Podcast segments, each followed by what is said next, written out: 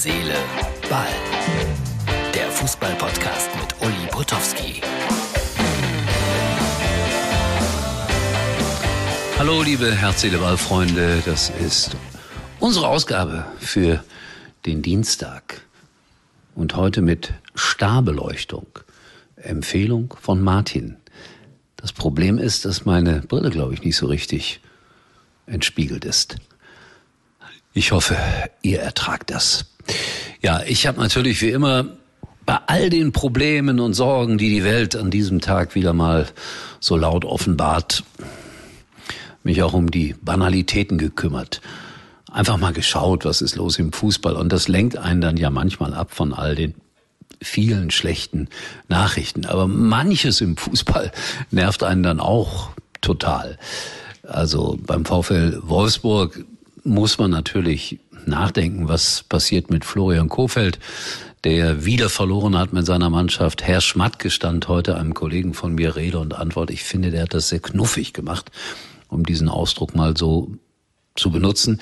Wie ein Teddybär stand er da und hat dann mehrfach gesagt, ja, ihr Journalisten müsst das ja so fragen. Da hat er ja auch recht, aber dass ihn das nervt, ist klar. Aber ich glaube, uns Journalisten nervt das auch. Wie geht es weiter? Haben Sie noch die Rückendeckung? Und Herr Schmatt gesagt dann, also wenn man mich nicht mehr haben will, dann sollen Sie es sagen. Ich bin der Letzte, der hier an seinem Stuhl klebt. Aber bislang hätte es niemand zu ihm gesagt. Ich sage das nochmals, weil ich das hier schon ein paar Mal gesagt hat, habe. Ich mag Florian Kofeld sehr, sehr gerne als Mensch einfach und ich wünsche ihm, dass er in die Erfolgsspur zurückkommt und dass er da seine Arbeit irgendwie sauber zu Ende bringen kann. Auf der anderen Seite, egal ob das Herr Schmatke ist oder Herr Kofeld oder die Spieler vom VfL Wolfsburg, ich weiß, das ist auch schon ein bisschen langweilig geworden. Die verdienen alle so, so viel Geld, was wir manchmal in fünf Jahren nicht zusammenbekommen das verdienen die streckenweise in einem halben Jahr. Also insofern klagt man auf einem sehr, sehr hohen Niveau. So, das war nochmal ganz wichtig. Dann habe ich gesehen einen großen Bericht äh, über Oliver Bierhoff, der baut und baut und baut in Frankfurt an diesem großen Leistungszentrum. Und ich weiß noch, als das beschlossen wurde, als Herr Niersbach äh, noch Präsident des DFB war, da habe ich mir in einer Veranstaltung erlaubt zu sagen, ich fand das sehr, sehr traurig und schwach vom DFB, dass man die gute alte Galopprennbahn in Frankfurt dafür opfern müsste. Und dann hat er mich ganz ja, mitleidig angeschaut und hat gesagt, Uli, die Zeiten ändern sich. Tradition zählt nicht mehr. Nur das Moderne. Ja, das kann man so sehen. Aber Oliver Bierhoff hat zumindest jetzt erkannt, dass Wachstum nicht alles ist und nicht das allein selig und glücklich machende.